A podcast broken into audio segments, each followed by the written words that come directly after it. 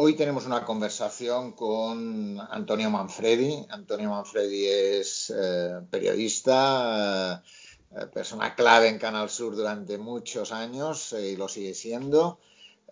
y es una persona clave también en el mundo, en el mundo asociativo. Él es una persona en, en Acción Psoriasis. él tiene psoriasis y, y es una de las personas que han sido siempre más activas defendiendo un papel de los pacientes y por tanto eh, un placer Antonio estar, estar hablando contigo hoy. Eh, ¿Qué tal estás? ¿Qué tal llevas esta historia? Hola, Joan Carles, encantado de, saludarte. También te damos la bienvenida a ti desde Acción Psoriasis, un hombre como tú, profesor de la Escuela Andaluza de Salud Pública y sobre todo eh, codirector de la Escuela de Pacientes, es siempre una de nuestras referencias y siempre es un placer mantener contigo estas conversaciones. La verdad es que en mi trabajo periodístico estoy estoy eh, confinado en casa haciendo teletrabajo, afortunadamente la técnica lo permite y sigo recibiendo pues todas las aportaciones, quejas, sugerencias de los usuarios desde mi posición de defensor de la audiencia. También seguimos trabajando desde el punto de vista asociativo, hemos iniciado un podcast que ahora eh, sigue avanzando, el podcast de Acción Psoriasis, con lo cual estoy bastante contento porque creo que estamos de acuerdo que el podcast es uno de los nuevos sistemas, relativamente de los más cercanos, pero creo que ha venido para, para quedarse, ¿no? Y pues yo estoy un poco parecido a ti, estoy, eh, estoy en teletrabajo. Eh, es verdad, salgo habitualmente porque, porque saco a mi perra, porque eh, salgo a, conversar con algunos medios de comunicación que vienen a entrevistarme y intento hacer una actividad bastante activa, una actividad bastante activa porque realmente eh, casi diría que mucho más que en, los tiempos en los tiempos de, no confinamiento. Eh, el hecho de estar eh, confinado me genera que estoy siempre con alguna actividad ligada a y como no salimos, no generamos otras dinámicas, pues hace que eh, trabaje, yo diría, demasiado. Pero vamos, en eso estamos. En eso Sí, a mí me pasa lo mismo que a ti. ¿eh? No, no, paro. De hecho, he tenido que establecerme unas reglas más duras porque si no, pues temas familiares y eso que están al otro lado de la puerta se siguen olvidando. Y me parece injusto. Así que hay que aprovechar la tecnología, hay que aprovechar eh, toda la situación en este confinamiento, pero no hay que olvidar otras cosas, indudablemente. Sin duda. De todas formas, esta vida confinada es algo especial. Nadie se lo esperaba. Yo, yo muchas veces digo, eh, ¿quién sabía que eso pasaría? Nadie. ¿eh? Eh, incluso cuando veíamos a China pensábamos, eso son cosas de los chinos. No pensábamos que esto pasaría aquí, ni mucho menos. ¿no? Entonces, también es una cosa curiosa en este mundo, ¿no? que en, en, ya siglo XXI pasen estas cosas, estemos en casa y eh, genere un cambio en la vida brutal, ¿no? Y eso eh, eh, me parece increíble en estos, en estos momentos, en esta vida. ¿no? Sí, nadie, nadie esperaba esta situación y además eh, nadie es consciente de cómo nos está afectando. ¿no? Yo, por ejemplo, pues al principio dije, hombre, más tiempo para leer esos libros que siempre dejas atrás porque no tienes tiempo o para hacer otras cosas, pero en la práctica no se está haciendo. ¿no? En la práctica vive uno igualmente ¿no? arrollado por el, por el momento, así que hay que verlo de esta manera. El confinamiento era tan inesperado y sobre todo hemos sido tan, mm, como te diría, iba a decir estúpidos, pero no, hemos sido tan incapaces de entender, como tú dices, China, pero es que luego fue Italia, y cuando la Lombardía estaba ya cerrada, seguíamos pensando que era cosa, hasta que no nos llegó y nos llegó de, de sopetón, y bueno, y aquí estamos, ¿no? Y a ver cuánto nos queda. La verdad es que eh, es verdad eso que dices, ¿no? Pensar de que eso nunca nos pillará a nosotros, que es una cuestión de otros, que la realidad es que nosotros podemos con todo y con, con eso y con más y la verdad es que nos ha pillado el toro hasta el punto de, de que estamos confinados, que llevamos ya eh, casi 40 días, ¿no? Algo así, y, y, que aún nos quedan un buen puñado de días y además con un proceso de eh, desconfinamiento que también va a ser lento, va a ser suave, con muchos cambios en la vida diaria y que seguramente hará que nos tengamos que replantear cosas, porque si lo pensamos igual, no cambiaremos y no permitirá el cambio necesario en muchas de las cosas que estaban, que eran mejorables sin duda alguna, ¿no? Claro, yo creo que aquí iniciamos un proceso de fortalecimiento de muchas cosas que teníamos preparadas y que ahora es por narices que tenemos que hacerlo y abandonar algunos elementos del pasado. La propia raíz de la asociación, por ejemplo, de Acción Psoriasis, eh, nosotros estamos viendo cuál ha de ser nuestra respuesta. Ya, pues, por ejemplo, la revista que hace, por cierto, la número 100 nuestra, se ha enviado a los socios ya en formato digital. Era una discusión que teníamos, ahora ya es eh, de esta manera, se tiene en formato digital porque todo el mundo ha tenido que fortalecer su capacidad digital.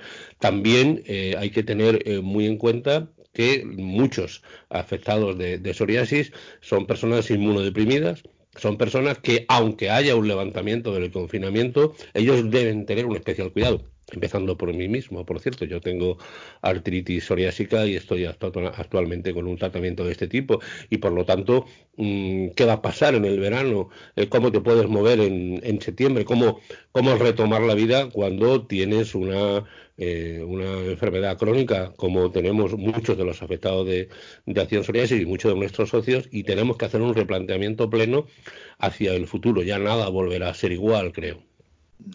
¿Y, cómo, ¿Y cómo llevas tú el hecho de la, de la relación con tus médicos? El hecho de no, no visitas, de relación más telefónica que otra cosa. ¿Cómo, se lleva eso?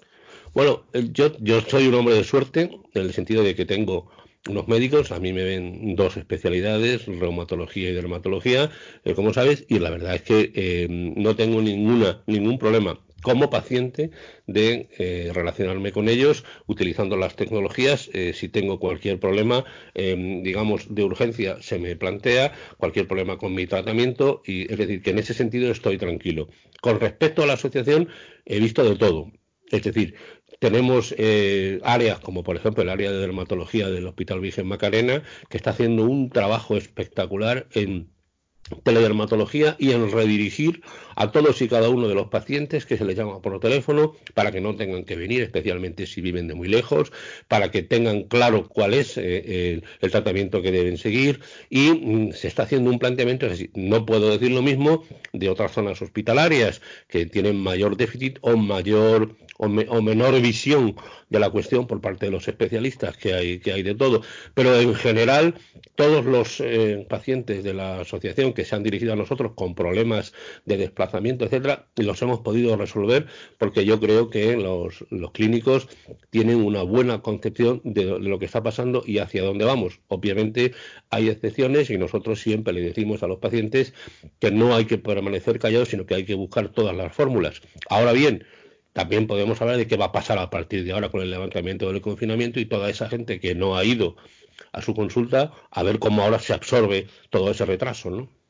De todas formas, es curioso que eh, en este mundo donde eh, la pandemia ha ayudado a hacer una cosa que era tan necesaria que se hiciera, que es cambiar la relación, favorecer más eh, consulta telemática, telefónica, etcétera, ¿no? Y eso es algo que lo ha conseguido la pandemia y que no lo conseguía muchos de los, de los intentos que mucha gente teníamos para cambiar, ¿no? Y, pero también hay otra cosa que me, que me genera y es que hay gente, tú lo decías de alguna forma, que se siente un poco desprotegido, que no sabe eh, a dónde ir, que tiene eh, sensación de que no sabe si a mí me afecta, no sabe cómo actuar, ¿no? Y en ese sentido creo que hay mucho que hacer y hay mucho que trabajar para poder conseguir ese cambio necesario y, ayudar a las personas a realmente hacer lo que necesitan, ¿no? ¿No, crees eso? Sí, sí, ahí tenemos que alinearnos todos,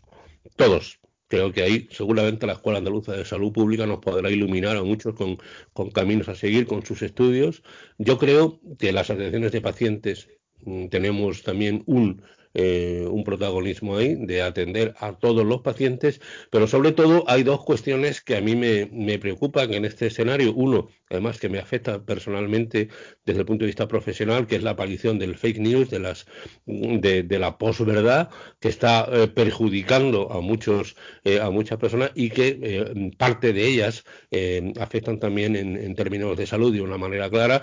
Ahí tenemos todos que ponernos mm, firmes ante eso porque digamos hay un cambio cualitativo de percepción de la realidad que es muy grave y que afecta a todos los términos. Y luego hay una cuestión cuando se plantea hacia dónde va, hacia dónde va este futuro, que hay mucha gente que se puede quedar descolgada porque no tiene capacidad tecnológica, porque tiene una visión de su enfermedad crónica, digamos, eh, peculiar. Yo desgraciadamente me sigo encontrando pacientes que tienen una visión cosmética, si me permite decir, de su patología. No son capaces de entender que tienen una patología crónica que además puede derivar en muchas otras situaciones, de hígado graso, cardiovasculares, etcétera. Cuando tú le informas de esto, ese miedo les hace, rebajar, eh, la gravedad y, dentro de, ellos no quieren entender esto.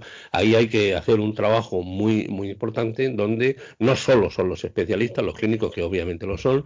Yo creo que hay un yo creo que hay que darle un voto de confianza al personal de enfermería a las enfermeras que realmente hacen mucho bien. Yo, yo estoy muy convencido que cuando una enfermera em, se alinea con, con el especialista con el clínico y con el paciente se avanza mucho porque hacen un seguimiento muy constante y echamos de menos este trabajo en muchos otros sitios.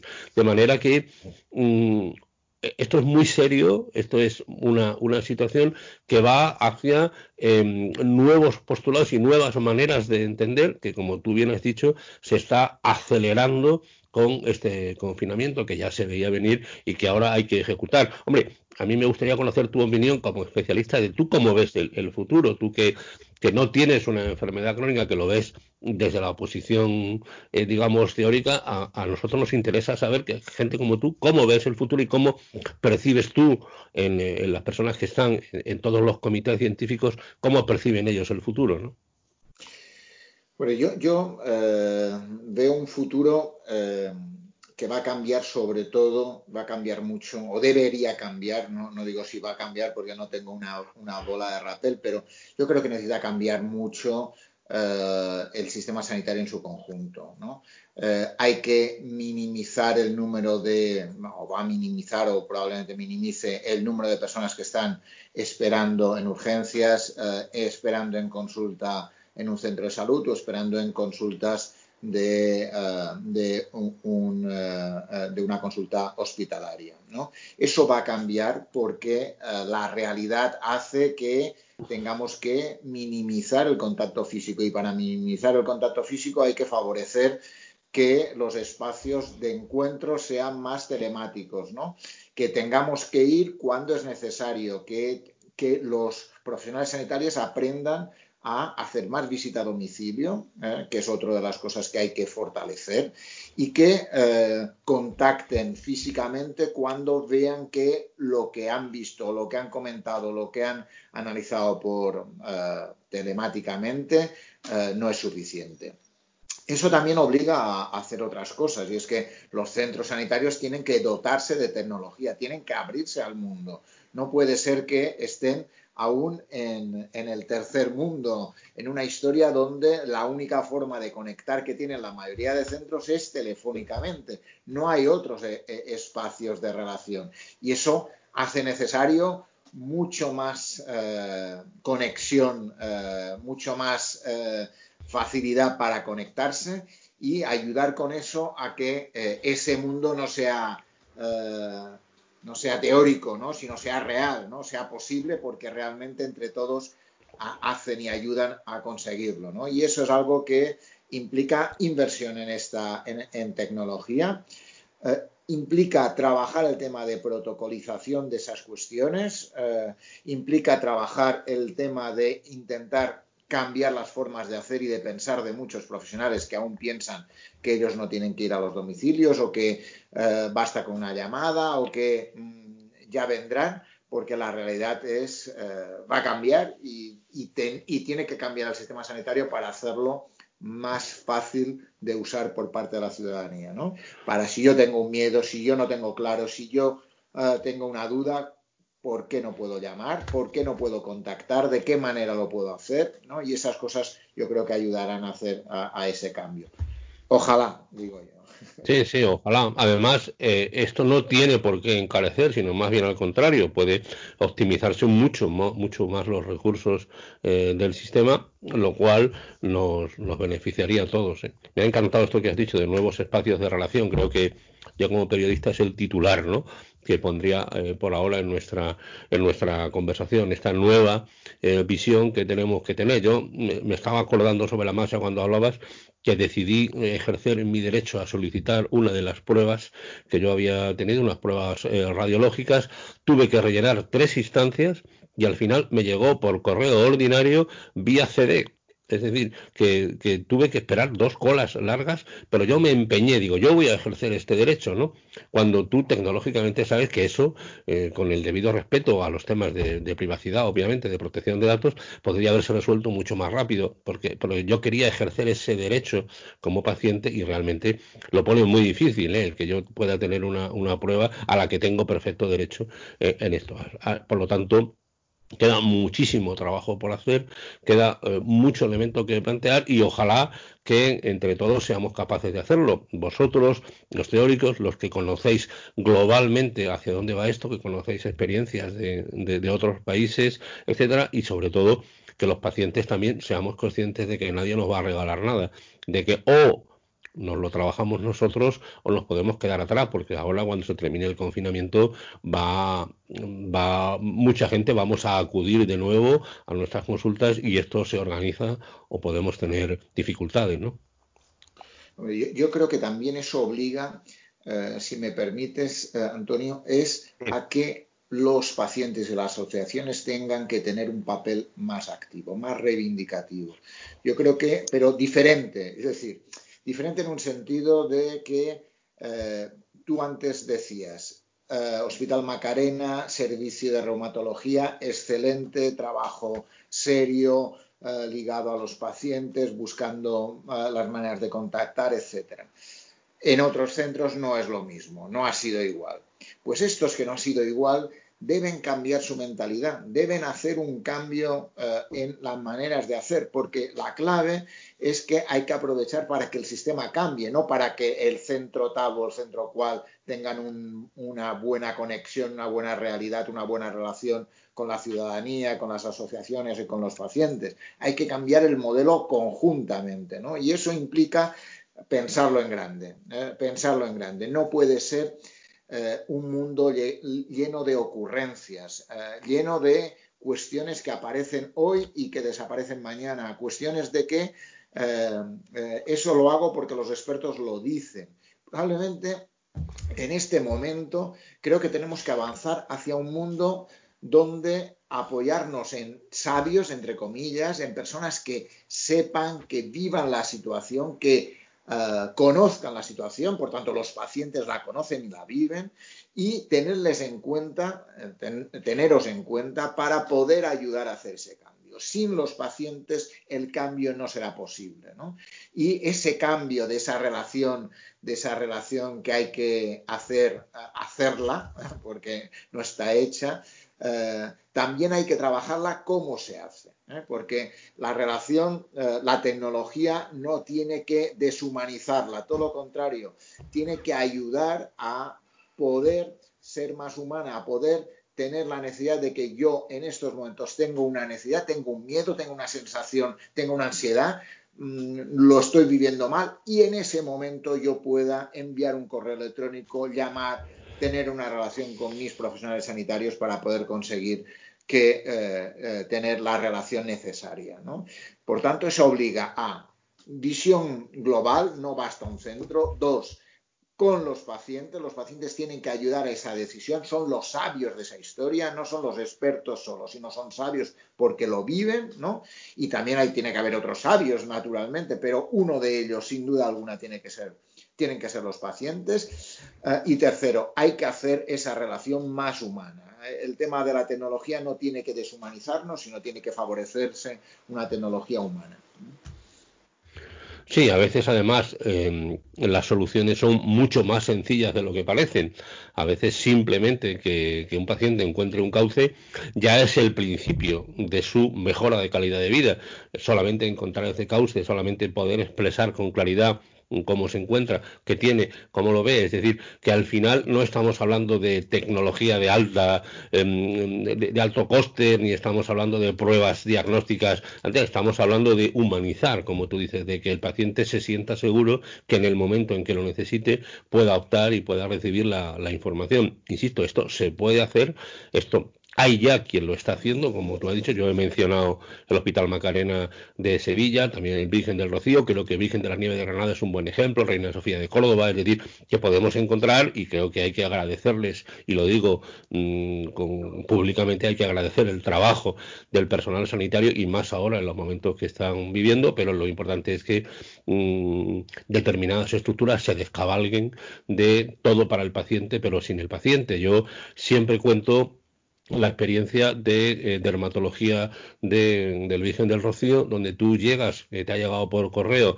tu cita, la metes en un buzón y al cabo de dos minutos sale una mano que rápidamente coge y se lo lleva, ¿no? Y tú haces un acto de fe pensando que ahí detrás alguien sabe que has llegado y que te van a llamar. Y al cabo de un rato suena tu nombre por megafonía y entras en la, entras en la consulta donde todo es paz y alegría, muy diferenciado y muy separado de, el, eh, de la sala de espera, donde todo el mundo está así. Es, es Así está construida la relación y esa relación ha de cambiar. Yo no tengo por qué ver una mano que entra corriendo, no vaya a ser que yo le diga algo a esa profesional que no quiere ni verme, no vaya a ser que le moleste, ¿no? Es decir, que realmente queda, queda mucho, mucho por hacer y precisamente esta situación de confinamiento nos puede ayudar a esa humanización que, que tú decías y a, esa, y a ese reconocimiento de que realmente el paciente es el fin, el objetivo y el que sabe, ¿no? Sin duda. Pero, pero con, todo ello, vuelvo a la historia.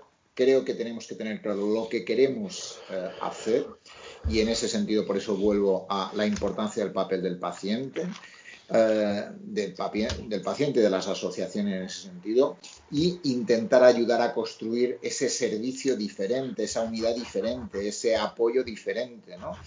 Eh, y, construirlo conjuntamente, porque creo que es un momento diferente, que necesita soluciones diferentes, que necesita los apoyos diferentes.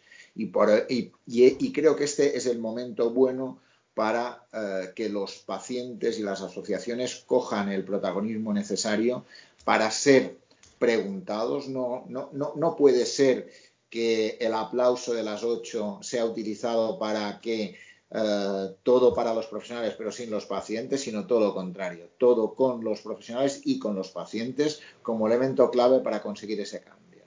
Y, probablemente a partir de eso podremos, podremos ayudar a una mejora eh, que sin duda alguna es necesaria, no, diría que es imprescindible.